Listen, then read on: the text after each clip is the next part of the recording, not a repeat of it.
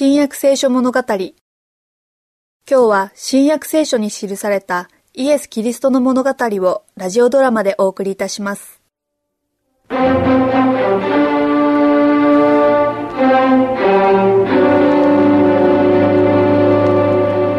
議会の議員諸君イスラエルの大祭司としてまた神の掟を守護し解釈する身として、神殿の儀式を守ることこそ私の義務であり、喜びでもあります。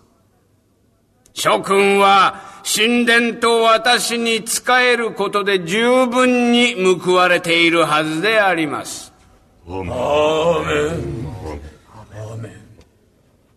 この特別な会合を招集しましたのは、ナザレの男の腹立たしい影響力を永久に取り除くための明暗の詳細をお知らせするためであります。イエスはあからさまに神殿の掟や伝統をないがしろにしております。我々の掟や儀式に従わず、それを守る意志のないことは明らかであります。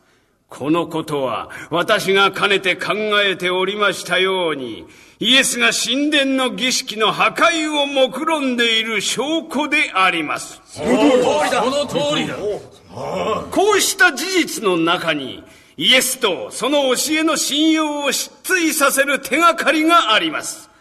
今、議場の外でカペナウムの町の租税徴収人が待っております。これ主営の者、主税人を呼びなさい。大祭司様がお呼びであるぞ。大祭司様に主のお恵みがありますように。かけなさい。二三尋ねたいことがある。第一に、ペテロというその男はカペナウムに住んでおるのか？はい、住んでおります。イエスという男はペテロのもとに同居しておるのか？はい。ただいまのところは、そうしております。彼は年々の宮の納入金を払ったことがあるか？どちらの男でございますか？イエスの方だ。払ったことはございません。酒税人としては、彼は払うべきだと思うか？はい、それは、事情によりますです。議員諸君、救い主だと称するその男の信用を落とす私の計画の狙いはここにあるのです。主税人、事情によるとはどういう意味かね？はい。もしイエスが教師とか祭司とか預言者なれば、あるいは何か神殿の仕事に関係があれば、宮の納入金は免除されましょう。イスラエルの他の者たちはどうじゃ？それ以外の者は、皆払わなければなりません。ご苦労だった、主税人。外で待っていたまえ。神のお恵みがありますように。扉を閉めよ。議員諸君、私はあの酒税人をイエスの弟子の一人のところへ行くように指示しようと思います。イエス自身のところへやると、抜け目のない男だから我々の計画を見破る恐れがありますからな。酒税人はその弟子から神殿への税金を徴収しようとする。つまり、あの男が預言者だとか教師だとかということは問題にしないわけです。ただの平凡な人間として扱うんですな。もしあの男が税金を払えば、あの男は預言者でも教師でも祭司でもなく、特別な使命や力を持たない。ただのイスラエル人に過ぎないってことを自分から認めることになる。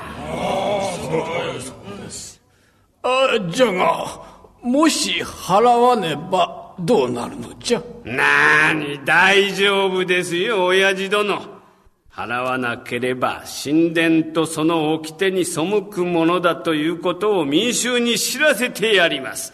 重罪人だということをね。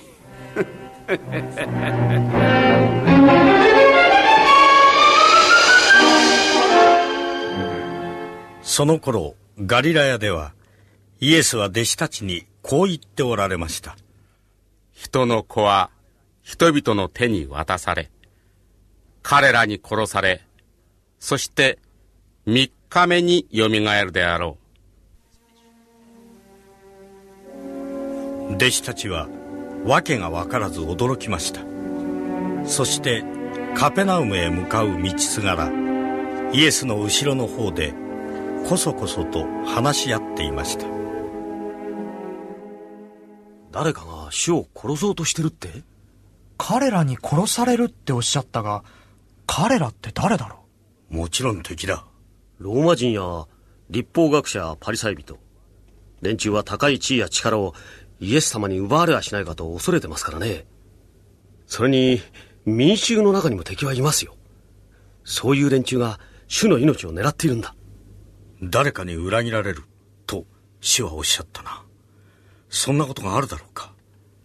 我々は皆死を愛してる。そうだろうお前か？それともお前か？一体誰が？そんな人はこの中にはいませんよ。ペテロさんそれより3日目によみがえるとおっしゃったのはどういう意味なんでしょう？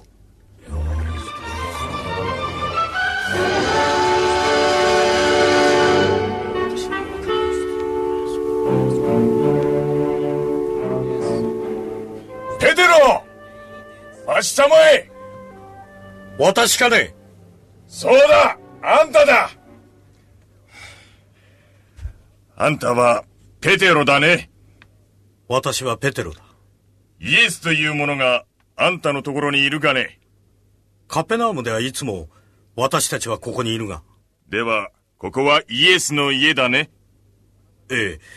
まあ今はそうだが。あなた方の先生は宮の納入金を納めないのか納めておられます。いやありがとう。あどうもどうも。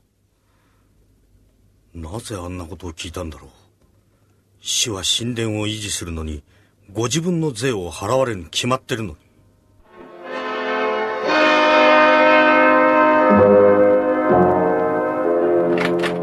イエス様参りました。ちょっとここにいなさいペテロ。はいイエス様。シモン・ペテロ。あなたはどう思うか？とおっしゃいますと。この世の王たちは税や貢ぎを誰から取るのか？自分の子からか？それとも他の人たちからか？他の人たちからです。それでは子は納めなくてもよいわけである。はいイエス様。しかし彼らをつまずかせないために海に行って釣り針を垂れなさい。そして最初に釣れた魚を取ってその口を開けると銀貨一枚が見つかるであろう。それを取り出して私とあなたのために納めなさい。